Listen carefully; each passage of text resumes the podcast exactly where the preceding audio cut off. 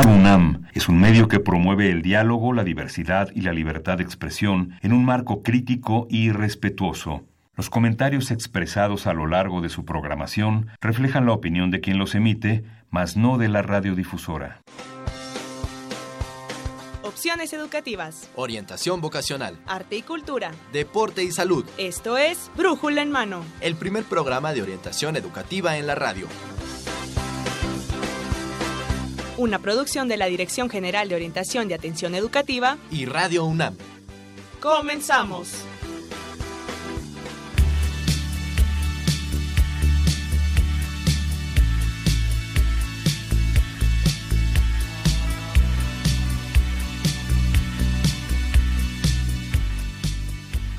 Muy bien amigos, muy buenos días tengan todos ustedes.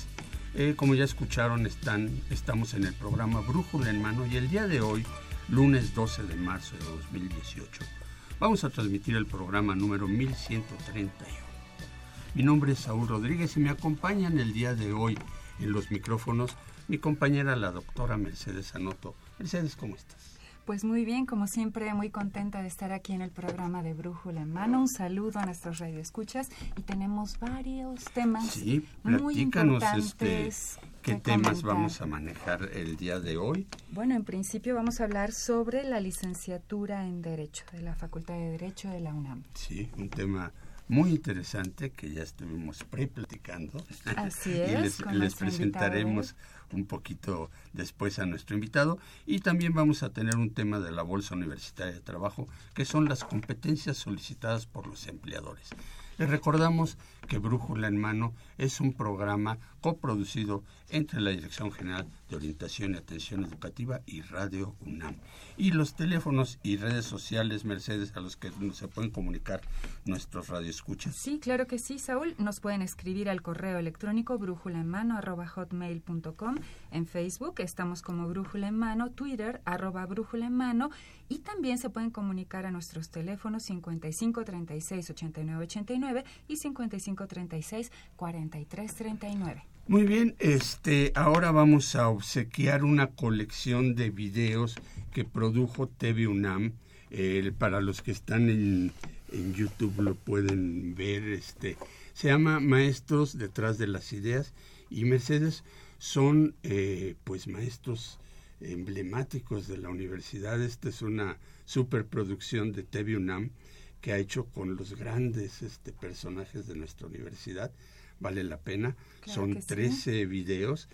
Y lo que vamos a hacer, Mercedes, es que nos hablen este y cada dos programas vamos a obsequiar dos videos. Ah, Son 13, ¿qué te parece? Sí, sí. Entonces, podemos repetir los Interesantísimo. Sí, es, es muy, muy interesante. Algunos de estos videos están en YouTube, los pueden buscar. Pero bueno, pues qué mejor que tener el DVD, ¿no? Claro que sí. Les repetimos, los teléfonos son 55 36 89 89 y 55 33 43 39, pero también por Facebook mándenos sus mensajes y entrarán dentro del concurso. Y bueno, pues ahora vamos a nuestra entrevista y vamos. Orientación educativa.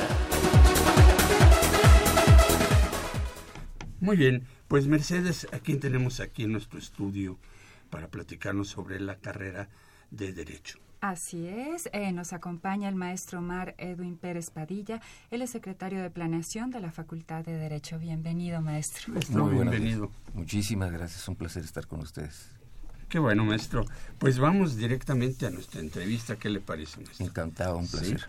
Este, pues no sé, como primer punto, ¿nos puede comentar en qué consiste la carrera de Derecho y desde cuándo se imparte en la universidad, en nuestra universidad? Con muchísimo gusto. Gracias por la invitación. Es un placer poder estar con ustedes. Un saludo muy afectuoso de parte de nuestro director de la Facultad de Derecho, el doctor Raúl Contreras Bustamante. Me encargó de una manera muy especial trajera su abrazo cordial para ustedes. Muchas gracias. Bueno, resumir lo que es la carrera de Derecho es un tanto difícil, pero lo voy a intentar. Vamos a decir en primer lugar que la licenciatura en Derecho tiene por objeto formar juristas más que abogados, juristas que tengan un sentido humanista, que tengan una responsabilidad social. Esto es crucial, esto define al abogado, al jurista, que en la universidad estamos queriendo formar. La idea de formar juristas en esta universidad es porque queremos contribuir a algo que es sustantivo, que es primordial, que es central en nuestra sociedad del día de hoy, porque queremos contribuir a la difusión y a la observancia de la cultura de la legalidad. Esto es básicamente la carrera de Derecho. ¿Y desde cuánto tiempo hace que se imparte esta carrera en nuestra universidad, maestro? Hay que, para responder a ello, hay que remontarnos al siglo XVI. Al siglo XVI hay que remontarnos.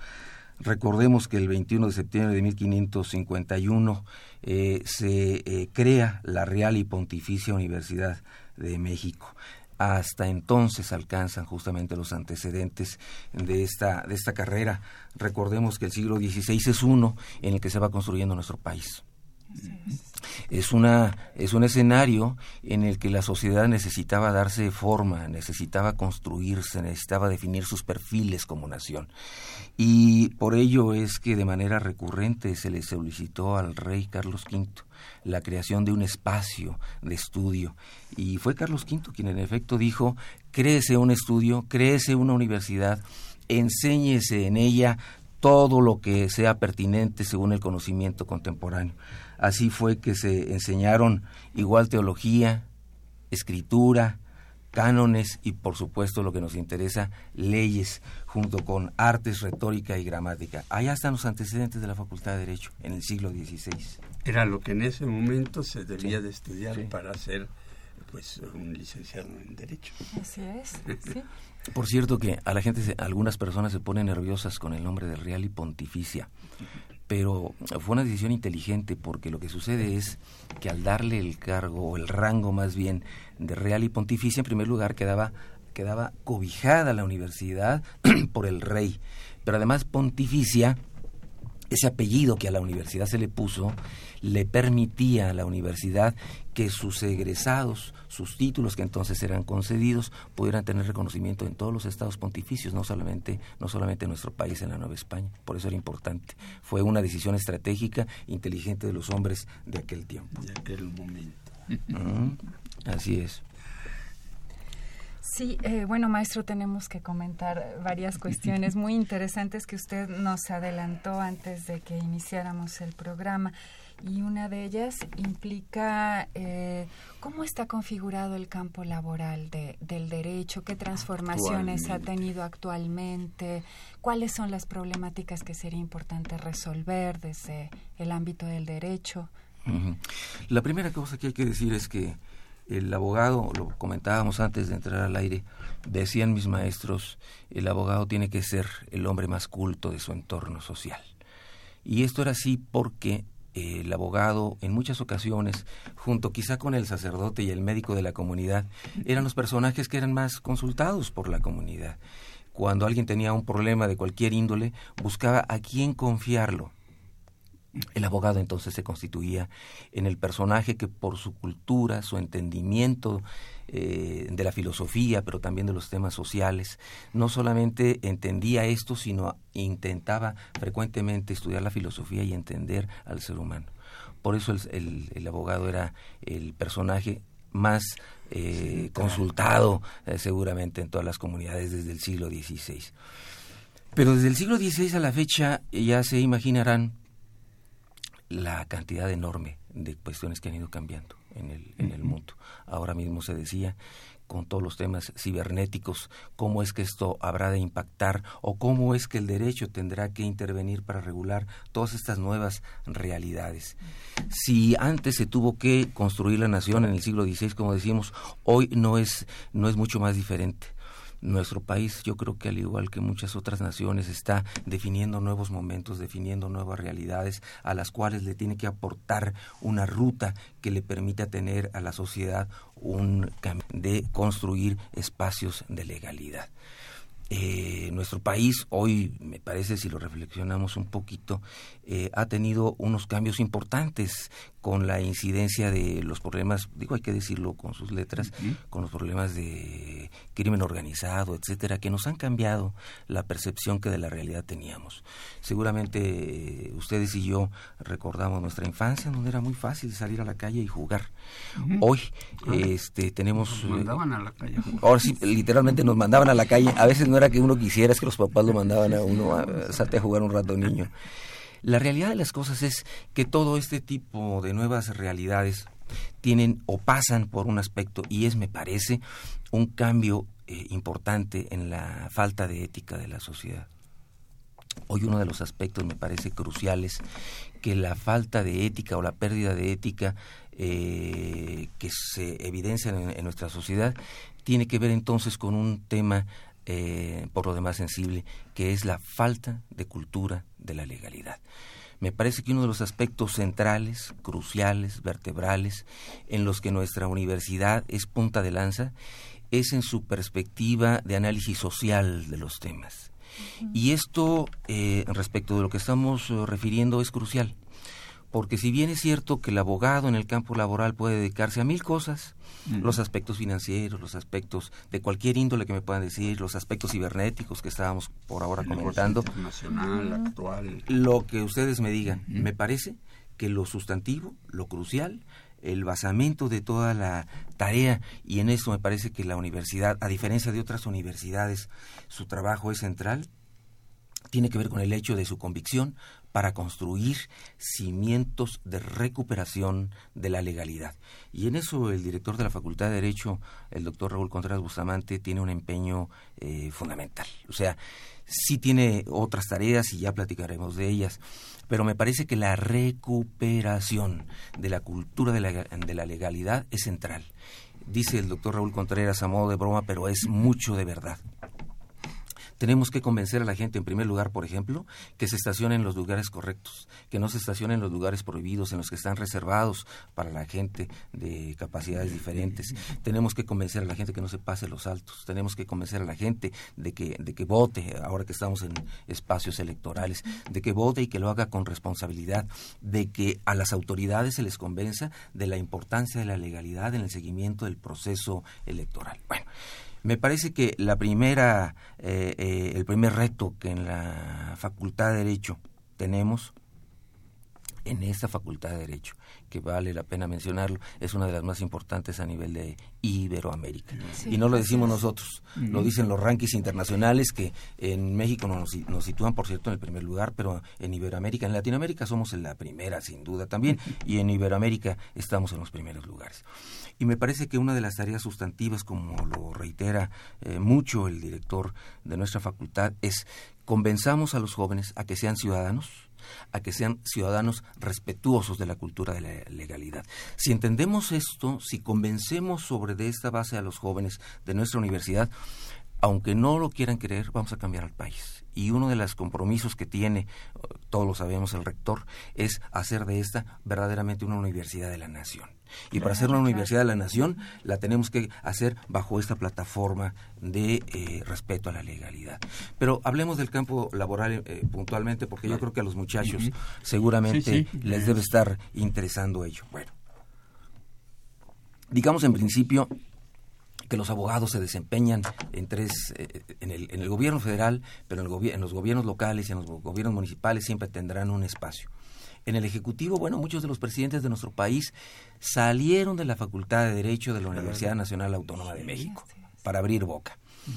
Pero también en el aspecto, eh, no solamente en el Poder Ejecutivo, en donde los encontramos en las diversas secretarías de Estado, sino que también en el legislativo tenemos la necesidad de que haya abogados porque son quienes confeccionan las leyes. ¿Y quién mejor que un abogado que entiende toda la estrategia de construir leyes para intervenir en el, legislativo. Y otra vez están los legislativos federales, pero también están los locales. Y ahora pues tendremos también un espacio importante de confección de, legislaciones en, en, lo que antes fue el Distrito Federal, hoy Ciudad de México. Bueno, que estamos estrenando, por cierto, también una constitución, en donde de manera relevante la Facultad de Derecho tuvo una intervención. Y no se diga también en el otro poder, el Poder Judicial. El presidente de la Suprema Corte de Justicia de la Nación es un destacadísimo egresado de la Facultad de Derecho. Vale decir que gracias a su generosa eh, lectura que sabe hacer de la realidad de nuestra universidad, pudo identificar y solidarizarse con la estrategia del director de nuestra facultad, porque verán ustedes que hay una cosa maravillosa. El presidente de la Suprema Corte de Justicia de la Nación aprobó otorgar 100 becas a estudiantes de excelencia de la Facultad de Derecho en una apuesta sin precedentes para construir a los mejores juristas que le puedan ir dando rumbo a estos propósitos de construcción de la legalidad. Estos muchachos apenas acaban eh, de reunirse eh, con nuestro director para darle justamente un seguimiento, porque como les dice el director, no solamente son beneficiarios de estos derechos eh, con esta beca que los compromete a mantener altos niveles de excelencia, sino que los obliga también a convertirse en eh, jóvenes ejemplares para, para el resto de las generaciones que están por venir en nuestra, en nuestra facultad. Y bueno, lo que se decía también, hoy el derecho, hoy, digámoslo de otro modo, hoy la sociedad está construyendo nuevos espacios del conocimiento científico. Así que hoy, este, cuando el país y el mundo se globalizan, en donde estamos encontrando que la economía tiene muchísimas cosas que decirnos en la integración de las economías al margen de lo que un señor que no sé si lo conozcan que se apellida Trump y que mm, es vecino de nosotros. No sé si hayan oído hablar de él. Yo por ahí me han platicado algo de él y me dicen que es medio complicado. Pero a pesar de sus intentos por cerrar su país en un en un intento me parece francamente orientado hacia el fracaso porque hoy lo que las sociedades en el mundo están haciendo a ver pues, enciclopédica. Bueno, bueno, bueno, bueno. A ver, lo que los países están queriendo hacer es eliminar barreras. Quizá como dijeron, como dijeron los cineastas mexicanos ganadores eh, del Oscar, el único muro que les vamos a construir es una base de puros este premios Oscar, porque ya, ya nos estamos trayendo todos. Ese tipo de muros a lo mejor se los construimos, porque los otros me parece francamente inviable. En una época en la que los países lo que quieren es hacer más eficiente el tránsito de las personas, hacer más eficiente el tránsito de las mercancías, llegar a acuerdos que hagan más fácil el entendimiento entre los países. Eliminar barreras. Este, eliminar barreras, no construir barreras. Bueno, por eso digo, ese discurso de esta persona que por ahí me han platicado existe al norte de nuestro país, pues me parece que no tendrá muchísimo futuro. Hoy tiene muy enojados incluso a la gente de su propio partido. Este, me preguntaba hace un par de semanas una eh, embajadora de los Estados Unidos, embajadora para algunos países, si no me equivoco, de Europa del Este, decía eh, antes de iniciar una interesantísima eh, reunión internacional en donde hubo gente, por supuesto, auspiciada por la Facultad de Derecho, auspiciada por el Instituto de Investigaciones Jurídicas, auspiciada por la Oficina de la Abogada General, por la UNAM en su conjunto.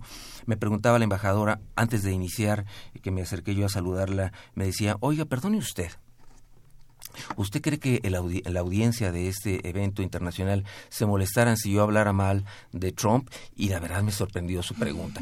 Le dije, este, eh, le dije, mire, eh, le dije, it's up to you, es, es su decisión, pero creo que, creo que va a tener más bien este, un auditorio este, afín a sus afirmaciones. Y no me lo dijo en broma, lo hizo de una manera extraordinariamente crítica, hizo una serie de aseveraciones sobre los equívocos y la pérdida de brújula, a propósito del programa de ustedes, la pérdida de brújula que tiene el, el, el, personaje de apellido eh, Trump este, para estos propósitos. El, escenario internacional es de integración. El escenario internacional es de colaboración y hacia allá los abogados tenemos que hacer muchísimo al respecto porque tenemos una serie de materias que intervenir háblenme de contratos internacionales, háblenme de, defensa de los derechos humanos, háblenme de lo que de la materia que ustedes quieran en cuestiones de orden internacional. El derecho. A ver, háblenme del derecho marítimo, háblenme del derecho, este, de, qué tipo, este, eh, eh, los intercambios que se dan entre las instituciones bancarias de cualquier índole. Hoy la, globalidad está llamándonos a todos a que participemos, los abogados, en, en todos los escenarios que se puedan imaginar. Las comunicaciones, la medicina, la bioética, ¿en dónde quieren ustedes? En el derecho, eh, en, el, en el derecho laboral, en el campo agrario, ¿en dónde quieren ustedes? Los jóvenes hoy lo que les podemos decir es que, en efecto, la carrera de Derecho es una de las que tienen menos barreras, eh, su perfil es de una extraordinaria amplitud y aquí literalmente cabe la, afirmación de decir, los límites están en la cabeza de las personas, nada más. Claro. Eh, maestro, una pregunta. Es, digo, la, la opción de, de la carrera de Derecho ha sido tradicionalmente una de las más solicitadas siempre por las personas que entramos a la universidad, ¿no? y pero cómo saber si yo puedo ser un buen abogado, qué, qué características, qué perfil debo de reunir realmente para decir tú vas a ser un buen este, licenciado en derecho, perdón. lo primero que yo le diría a, a los jóvenes que tienen interés en estudiar la carrera de derecho es que consideren que en efecto la carrera de derecho es una de alta demanda. Esto es, eh, de cada cinco muchachos, probablemente uno sea el que tenga la opción de entrar eh, eh, a estudiarla. de hecho, hay que decir que la carrera de derecho es la segunda carrera más demandada después de la de medicina. Debo decirles algo interesante. Eh, recordarán que se da esta feria que tenemos todos los años hacia el fin de año, en el último trimestre, eh, este, en donde, bueno, justamente hacemos una feria de orientación vocacional. Al encuentro del mañana le hemos denominado a ello. Y entonces es muy interesante ver cómo los jóvenes que llegan, les hacemos una encuesta cuando entran a la, a la feria y otra encuesta la hacemos a la salida. Quiero decirles que cuando los muchachos entran a esta feria, eh, más eh, como el 15-16% probablemente de ellos decían que querían estudiar medicina. A la salida de la, de la feria, eh, ese 17%, 15-17% se convertía en un 10%. Esto es, a la luz de la información dijeron, no, espérame tantito, yo creo que no puedo ser un buen médico. Y entonces, gracias al abanico de posibilidades que encuentran en esta, en esta feria, pueden tener mejores herramientas para la definición de su carrera. Y debo decir que en el caso de la, de la carrera de Derecho, el 7 eh, y fracción eh, por ciento de la gente que al inicio dijo quiero ser abogado, al salir ese 7% se incrementó en puntos porcentuales, lejos de disminuir. Tiene varias lecturas el tema. Y es que muchos muchachos, en efecto, tienen dudas de si la carrera de Derecho será o no la propia para ellos. Y gracias a este tipo de eventos que organiza la de GOAE, me parece, eh, eh, contribuye con una extraordinaria posibilidad de herramientas para que los muchachos tengan una mayor claridad en ello. Y quiere decir también que, por cierto, los jóvenes que estuvieron en el módulo de la Facultad de Derecho hicieron un trabajo extraordinario, porque, bueno, debo decir además, y, perdón que lo refiera, este, le, fue entregada a la Facultad de Derecho un reconocimiento por ser uno el mejor eh, módulo en materia justamente eh, eh, de ciencias de ciencias y humanidades, porque lo hicieron muy bien los jóvenes, porque ahí básicamente quien lo hace son los jóvenes. Entonces es una maravilla.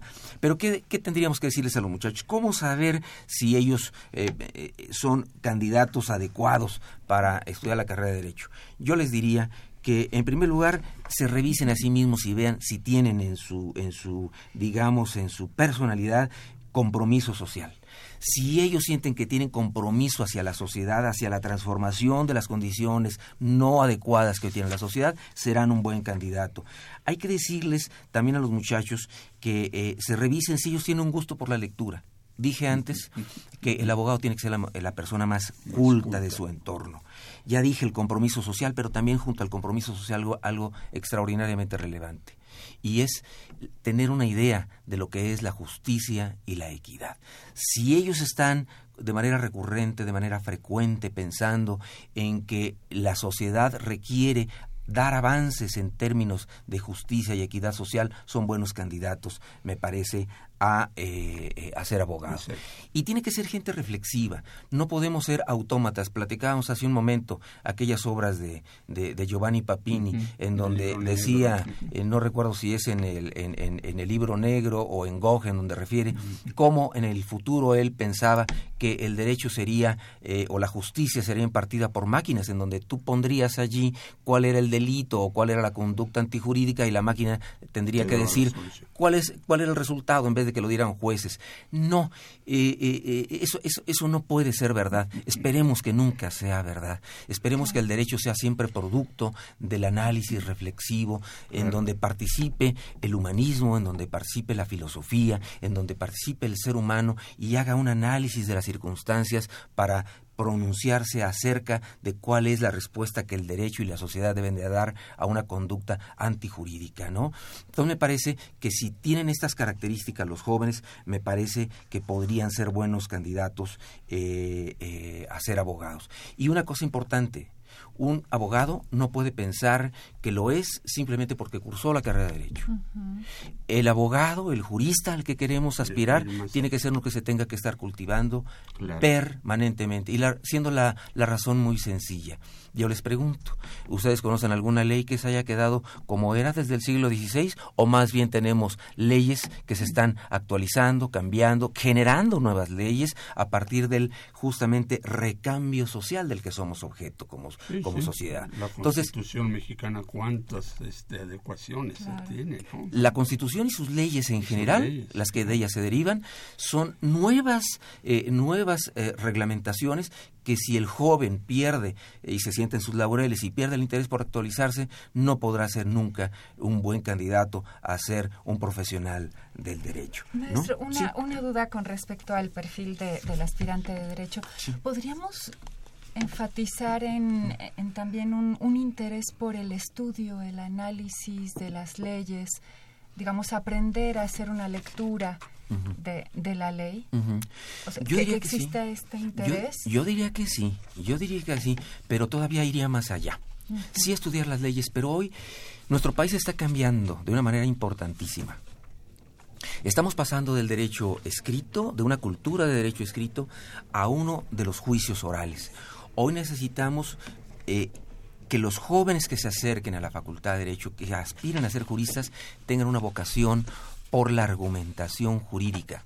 Hoy necesitamos en un país en donde lo que hace falta por virtud de la enorme cantidad de problemas de violencia, hoy necesitamos darnos cuenta ya que lo que necesita el país es construir estrategias de paz. Para esas construcciones de la paz que nuestro país reclama es que se han diseñado estos nuevos modelos de impartición de justicia que tienen que ver justamente a través de la mediación.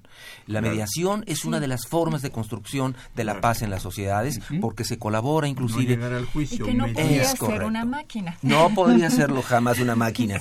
Eh, eso lo tiene que hacer el mediador, eso lo tiene que hacer el ser humano que entienda que tenga los dos personajes enfrente y que ante una situación que parecería imposible de resolverse, la mediación con una actitud humanista, busquen las avenidas de encuentro para la posición de las dos personas y en vez de terminar en conflicto, encuentren los espacios de la armonía y la solución consensuada de los conflictos. Maestro, por desgracia el tiempo es siempre nuestro verdugo en el, radio, pero, tenemos muchos comentarios. Varias, varias preguntas. Agradecemos eh, sus llamadas al licenciado Aurelio García Alcántara, a Ángel Raimundo Velázquez, al señor Carlos Morales y a Jesús Hernández. Ellos tienen varias preguntas que yo creo que se lo vamos a, dar para que si este, tiene usted alguna respuesta con ellos, todo eso se pudiera comunicar, ¿no? Encantado. Este, lo que quisiéramos es para cerrar esta entrevista que nos platicara el próximo día 14,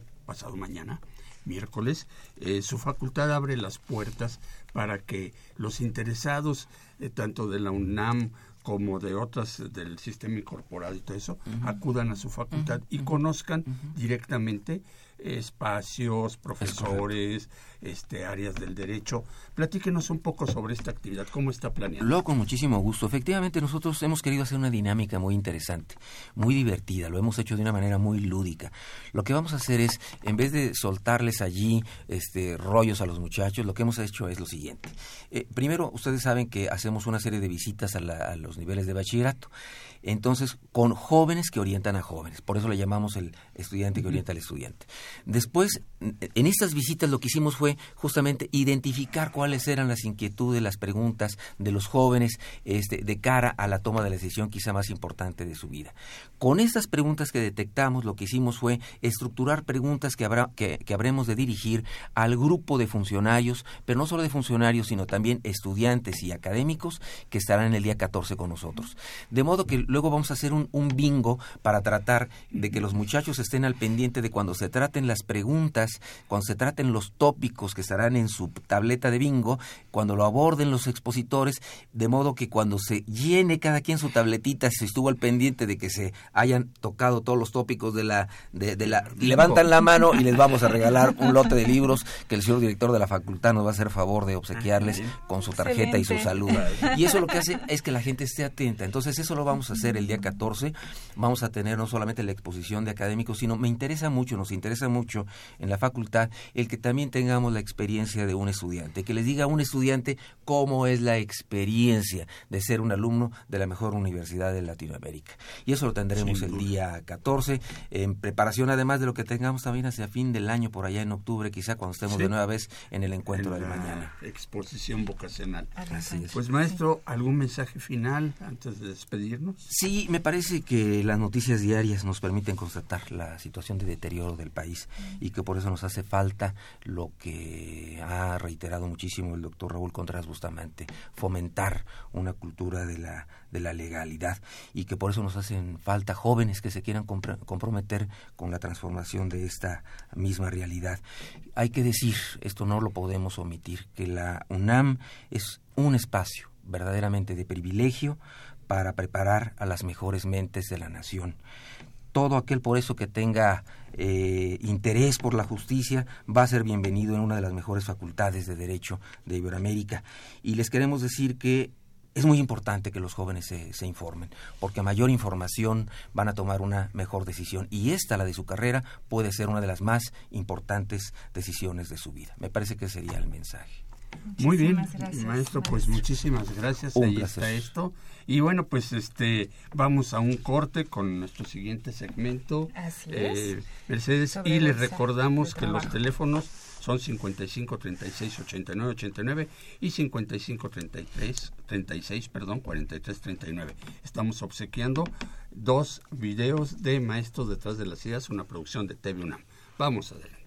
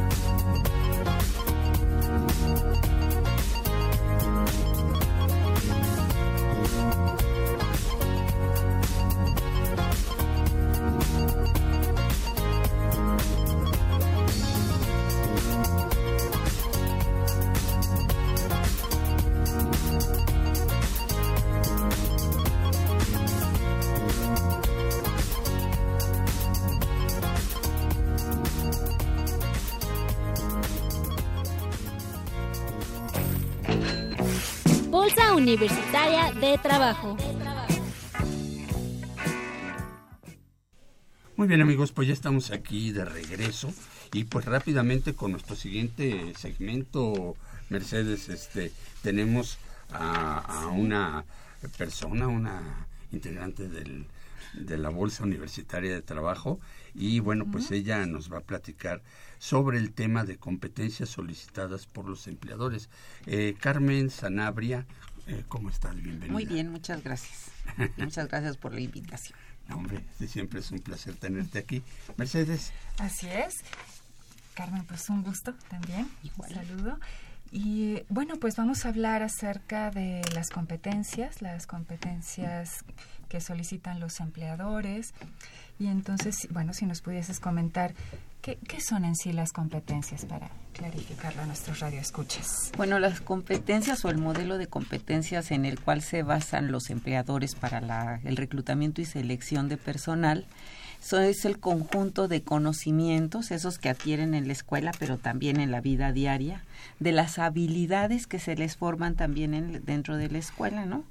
Las, este, las motivaciones y los comportamientos. Cuando el que eh, la persona que anda buscando empleo cubre estas cuatro, estos cuatro componentes de lo que es las competencias, los conocimientos, las habilidades, los comportamientos y las motivaciones, es cuando él es el candidato ideal para un puesto de trabajo. Eh, las competencias es ser competente, o sea, no competir, sino ser competente para el trabajo y para el trabajo que requiere el empleador. Eso sería en general lo que son las competencias o el modelo de competencias. Eh, Carmen, ¿y qué ventajas tiene eh, los procesos de selección? Que este, las, las, empresas se basen en este modelo de competencia. Pues, pues la verdad que, para, sin embargo, para los estudiantes, para los recién egresados, para los que se acaban de titular, es buenísimo porque como ellos no han tenido la mayoría no han tenido un acceso directo al mercado laboral remunerado, parecería como que no tienen experiencia. Sin embargo, las empresas, las instituciones, lo que quieren, con, sin embargo, con, eh, con la gente muy joven, lo que requieren es que tengan competencias que puedan ser desarrolladas en el mercado laboral para que ellos se vayan formando dentro de la empresa o de la organización de acuerdo a esas competencias que requiere el empleador. Por ejemplo, vamos a suponer que ellos quieren personas que sean proactivas, que sepan trabajar en equipo y que tengan liderazgo. Bueno, quien puede demostrar que cuenta con esas competencias, bueno, pues es el candidato idóneo, aún que no haya tenido una experiencia laboral remunerada. Ok.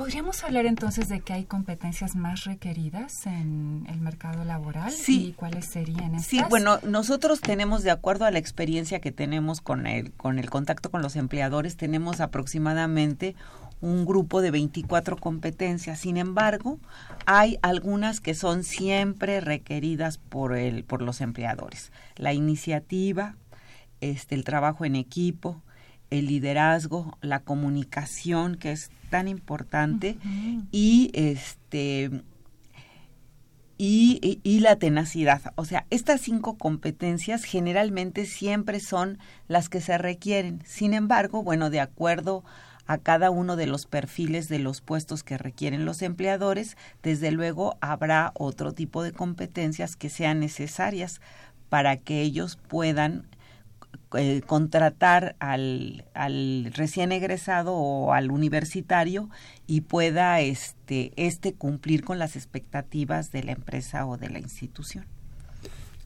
maestra, eh, ¿cómo puedo identificar mis competencias? Bueno, eh, el modelo de competencias tiene un, un método que es muy simple, que se llama STAR, en donde son tres pasos. La situación o tarea que vendría siendo como el planteamiento del problema de lo que nosotros entendemos como una metodología científica muy, muy simple, ¿sí? Que sería, el, eh, eh, o sea, la situación o tarea. La otra serían las acciones, o sea, qué es lo que yo voy a hacer para resolver el problema. Y uno más que serían los resultados, entendiendo por los resultados el impacto que tuvo esto que yo realicé hacia los demás. ¿Sí? O sea, qué tan efectivo fue eh, la manera en cómo yo resolví el problema, que eso es lo que le interesa realmente al empleador. Entonces, es la forma en la que el, en que ese método es el modelo a través del cual uno puede identificar y describir las competencias. Eh, entonces, un estudiante, por ejemplo, tendría oportunidad, conociendo lo que tú bien comentas, de comenzar desde antes que termine la carrera a desarrollar estas competencias, ¿verdad? Ah, no, claro que sí. Las competencias es la virtud que tienen es que se desarrollan y se aprenden, o sea, no es algo con lo que nacemos, sino que los aprendemos y desarrollamos y que es algo que incluso si no tenemos nosotros una competencia que demostrarle al empleador que tenga que ver específicamente con el área de conocimiento, bueno, la experiencia en la vida real también permite que él pueda expresar algún tipo de competencia y que eso es lo que quieren ver los empleadores, que sea algo, eh, sea una persona que pueda desempeñarse dentro de los requerimientos que, que, se necesitan para el empleo o para el puesto que está ofreciendo el empleador. Porque, por ejemplo, tenemos estudiantes en el Departamento de Orientación Especializada que nos comentan que no les gusta trabajar en equipo en ocasiones, ¿no? Entonces, por esta competencia tan importante, sabemos que es algo que se tendría que desarrollar, ¿verdad? Hacer ese esfuerzo por, claro, porque esta competencia. en el trabajo en equipo los empleadores miden muchas otras competencias. La de liderazgo, la de iniciativa, la de planeación y organización. Comunicación, ¿verdad? Sí, comunicación, porque ellos no quieren, o sea, el liderazgo no lo entienden como alguien hablando en el zócalo, vamos, ¿sí? Sino el liderazgo lo entienden como aquella persona que en un trabajo en equipo puede distribuir tareas, puede tener influencia en los demás, le creen, ¿sí? Y, y, y puede organizar y planear el trabajo que se va a realizar en el equipo. Entonces, este, hay muchos a los que no les gusta trabajar en equipo pero porque no saben hacerlo. Pero esto es algo que pueden aprender y que pueden dedicarse a aprenderlo, ¿no? O sea, tampoco es algo así tan difícil. Claro, además siempre somos más creativos en equipo que individualmente, ¿no? Eso está demostrado, entonces... Así es. es, bueno. Maestra, ¿y esto de STARS eh, tiene, creo que son las eh, iniciales de ciertas eh, habilidades o algo así, ¿no? ¿Alguna vez? Pues no, sino simplemente es como, el modelo es, un modelo norteamericano y ellos se mueven a partir de estrellitas. Estrellitas. Le pusieron al... Le, le, pusieron al método STARS. Sí, pero es simplemente, eh, es porque es una estrella que ellos miden que tiene cuatro, este, cuatro puntas, vamos, la estrella, que unos son los conocimientos, otros son las habilidades, otros los comportamientos y otros las motivaciones. Este, pero no tiene, o sea, no, no tiene mayor cosa que el nombre. O sea, se llama Star por eso, porque es como una estrella de cuatro picos en donde ellos miden cada una de las, este, de las partes, del, del más bien del conjunto que integra una competencia. Y este conjunto de mm, elementos que integra una competencia, ¿qué impacto tendría en el currículum y en las entrevistas? Bueno, son importantísimas para el currículum porque cuando el, eh, universitario anda buscando empleo, él lo que tiene que cubrir son los, las necesidades del empleador. Y las necesidades del empleador pues siempre están orientadas hacia las competencias que requieren para poder integrar a una persona a la empresa. Entonces, por ejemplo, nosotros en la Bolsa de Trabajo, eh, cuando damos el taller este, Herramientas para elaborar un currículum, es un currículum que se basa en las competencias que él va demostrando a lo largo de todo el desarrollo del currículum orientado al puesto al que desea postularse. Pero son indispensables, o sea, ahí sí son indispensables para enfrentar la entrevista de trabajo. ¿Por qué? Porque cuando ellos llegan, el, empleador les va a preguntar, bueno, el entrevistador les va a preguntar, bueno, ¿cómo me puedes evidenciar que cuentas con la competencia de iniciativa? Y si ellos no van preparados en lo que le piensan, ni van a dar el mejor ejemplo, ni el ejemplo que requiere el puesto. O sea, ellos tienen por eso que entender perfectamente a la empresa, tienen que entender perfectamente o conocer perfectamente el puesto de trabajo para poder ir preparados para la entrevista de trabajo, este, pues preparando las stars que requieren para que sean para que cubran las necesidades del reclutador, que es lo que va a permitir que compren su fuerza de trabajo intelectual, ¿no? Claro, claro. Incluso algunos reclutadores evalúan qué tanto conoce, ¿verdad?, el aspirante, la empresa. Eso es fundamental porque para, para los empleadores es importante el que ellos hayan hecho una investigación previa, que la pueden hacer por internet y está bien, pero incluso nosotros les recomendamos que si pueden ir directamente a la empresa y ver cómo sale la gente, si sale contenta, preguntarles cuánto ganan, cómo se visten, etcétera, les da un, un cúmulo de, de información información que les va a ser utilísimo para cuando lleguen a su entrevista de trabajo y que si les preguntan, oiga, ¿y por qué usted quiere entrar a esta organización? Bueno, pues puedan contestar, o por qué le interesa este puesto, bueno, pues puedan contestar porque ya conocen cuál es el perfil del puesto, porque generalmente ni lo conocen cuando van a una entrevista de trabajo o cuando elaboran el currículum. Claro, es este complicado. No sé, por ejemplo, las empresas estas eh, competencias, pues a veces también, por ejemplo, en los datos que da uno, pues entran a tu Facebook o alguna cuestión así y ellos ven, bueno, qué tanta liderazgo tienes, qué tanta participación bueno, en grupos. Y hay que tener cuidado con esa información. Sí, hay, que, hay que tener muchísimo cuidado con las redes sociales. Sin embargo, con Facebook porque este pues la mayoría de los estudiantes y de los universitarios ese Facebook son parece que están en una fiesta eterna con su vaso rojo de cerveza me imagino no con su vaso rojo o que se fueron a Cipolite que porque ya acabaron las clases y demás. Entonces lo que nosotros les recomendamos porque es una es es una fuente con la cual descartan muchos candidatos ¿sí? Entonces lo que nosotros les recomendamos a nuestros este a nuestros universitarios es no que hagan otro Facebook, porque si no pues eh, van a tener otra vida, ¿no? Sino en el mismo Facebook lo que hagan sean utilizar las las estas políticas de privacidad. Entonces las políticas de privacidad pues se dividen en dos, una que es para sus amigos que pueden poner todo lo que quieran y todo lo divertido que se pasa en la vida y la otra que sea una este para el público en general en donde pues pueden decir que fueron a una fiesta no o sea también no se trata de que sean unos ñoños ¿no? ¿no? o sea que, que, fueron a una fiesta que le recomiendan tres libros a alguien que no ha leído nunca tres libros o cosas de este tipo. Las 50 sombras de Grey ah, por ejemplo o que fueron a ver una obra de teatro o, o, que fueron a un congreso ¿no? o a una conferencia muy importante. Pero que se vea más profesional aunque también se vea que es bueno, pues también viven, ¿no? Claro. Porque pues eso también es muy importante para, para el trabajo, sí, sí, tener para vida, el empleador, ¿no? También dicen, bueno, este este elemento contamos con él para muchas cosas, no solamente. Este. Sí, pero sí tienen que tener muchísimo cuidado con las redes sociales en cuanto a lo que al perfil que ellos le están mostrando a los reclutadores porque si es un si hemos visto nosotros que sí es una fuente de rechazo de candidatos. Maestra, pues siempre los temas de la Bolsa Universitaria de Trabajo son muy interesantes porque los chicos, bueno, terminan de estudiar y dicen, ¿y ahora qué? ¿A dónde me inscribo? ¿No?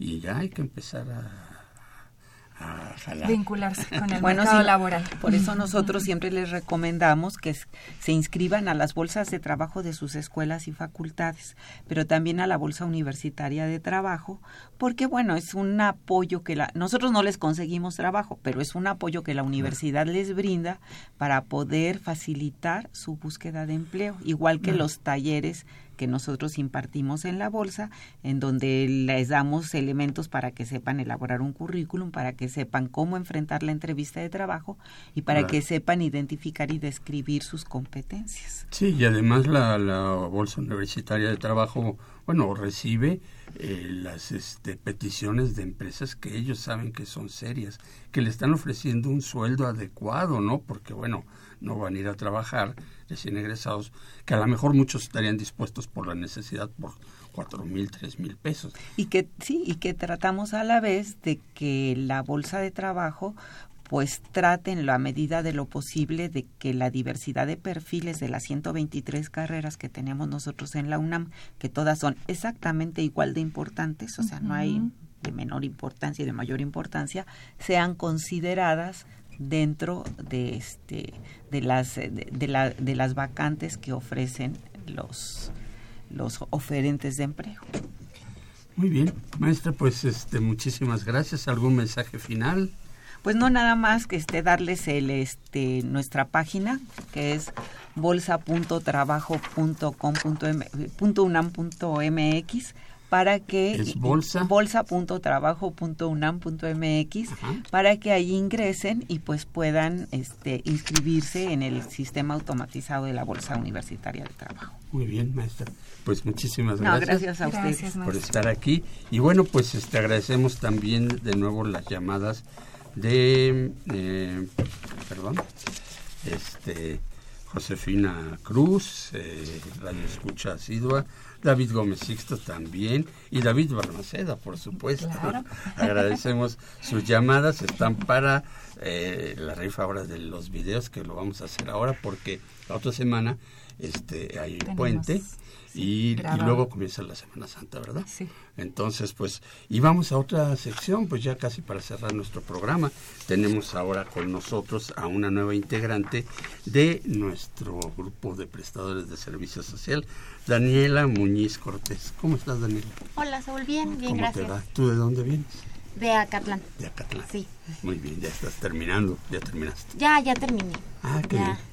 Andamos nada más aquí con lo del servicio. Sí. Pues mira, aquí están los de Bolsa Universitaria del Trabajo, así que... Pues sí. Bueno, pues muy bien, este, vamos con orientación en corto. Ah, y también tenemos, perdón, Miguel, no te veía yo. Es que, Es que a- ando ahora, en ando ahora aquí hincado para quedar un poquito más bajo. Estoy entre, entre nuestras invitadas. Equidad de género, sí. Ah. Miguel González, que ya lo conocen, este, parte de nuestros co- co- conductores, co-conductores, sí, ¿verdad? Conductor, Claro, pues aquí estamos y ahora, ahora de este lado en estas recomendaciones, Saúl, que tenemos para nuestros amigos. Así que pues se nos acaba el tiempo y nosotros arrancamos con estas recomendaciones. Bueno, esto es orientación en corto. Y si estás por elegir carrera, la Dirección General de Orientación y Atención Educativa te invita a la Jornada Universitaria de Orientación Vocacional. Esto va a ser de esta semana del 12 al 16 de marzo. Consulta las visitas a los planteles programados en www.dgoae.unam.mx. También puedes asistir a los talleres organizados por el Centro de Orientación Educativa, como el de elección de carrera a las 5 de la tarde y cambio de carrera a las 4 de la tarde. O vayan al taller Sexualmente Amando este 20 y 21 de marzo a las 10 de la mañana. Arranca la Semana del Cerebro 2018 en la Facultad de Medicina. Acude al ciclo de conferencias que serán del 12 al 16 de marzo a partir de las 12 de la tarde. Y una pregunta, ¿eres químico? ¿Estás en busca de empleo? ¿No? Bueno, pues para todos interesados, apúrense y vayan, vayan a, al décimo segundo corredor laboral de la Facultad de Química 2018. Esto va a ser en la explanada del edificio A de esta facultad. Si quieren más información, comuníquense con nosotros. Por otro lado, del 12 al 16 de marzo, la Facultad de Ingeniería trae para ustedes el curso de AutoCAD Intermedio. Y para los que les gusta la fotografía, la Dirección General de Actividades Cinematográficas tendrá el taller Fotografía Básica, la luz y su lenguaje. Inicia el 13 de marzo y termina hasta el 12 de junio. Para perfeccionar el inglés, la Dirección General de Personal los invita a los talleres de conversación básico e intermedio nivel 2 todos los martes y jueves a partir del 13 de marzo hasta el 12 de junio. Y la Escuela Nacional de Trabajo Social tendrá el curso Clima Laboral. Este inicia el próximo 15 de marzo y termina hasta el 20 de abril. Y finalmente, la Dirección General de Cómputo y Tecnologías de la Información y la Comunicación trae para ustedes el curso Introducción al uso de las redes sociales.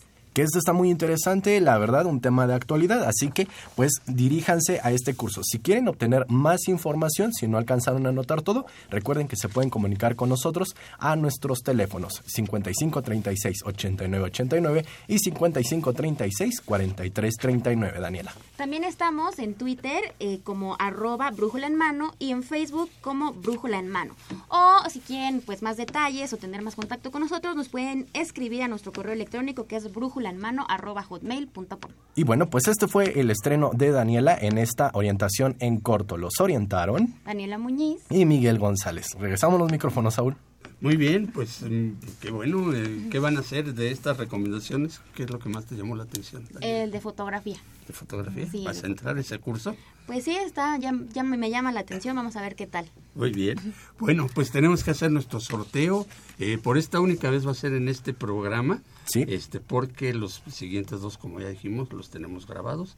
Y regresamos hasta abril, ¿verdad? Hasta abril regresamos con toda la actitud. En vivo. En vivo, en vivo. entonces, maestra Carmen, ¿nos podría escoger alguna de las, este, que le, le- ok, lo puede leer este, al aire para que sepan quién se ganó estos dos primeros videos de maestros detrás de las ideas. Daniel Gómez Sixtos. Ay, qué barbaridad, qué suerte Híjole, de tiene, veras, qué sí. suerte tiene Daniel. Siempre se saca todo. Felicidades. Se Felicidades. Ha sido radio escucha, así que pues... Y, eh, Muy bien, pues muchas gracias. eh, es hora de irnos. Y bueno, pues este, Mercedes, ¿qué tenemos la próxima semana? La próxima semana tenemos Ingeniería en Geomática, Fomento de la Lectura en Niños de Primaria, Lectura y Redacción de Textos Científicos. No dejen de escucharnos el próximo lunes 19 de marzo, que es puente, ¿verdad? Es puente. Por el 21 de marzo. Y bueno, pues agradecemos en los controles técnicos a Socorro Montes, en la producción, radiodifusión y producción de TV en redes sociales a Miguel González. Gracias, Miguel. A Marina Estrella en la realización también. Marina, muchas gracias. Y en los micrófonos estuvimos Mercedes Anoto. y Saúl Rodríguez. Nos vemos la próxima semana. La Dirección General de Orientación y Atención Educativa, Y Radio UNAM presentaron Brújula en Mano. el primer programa de orientación educativa en la radio.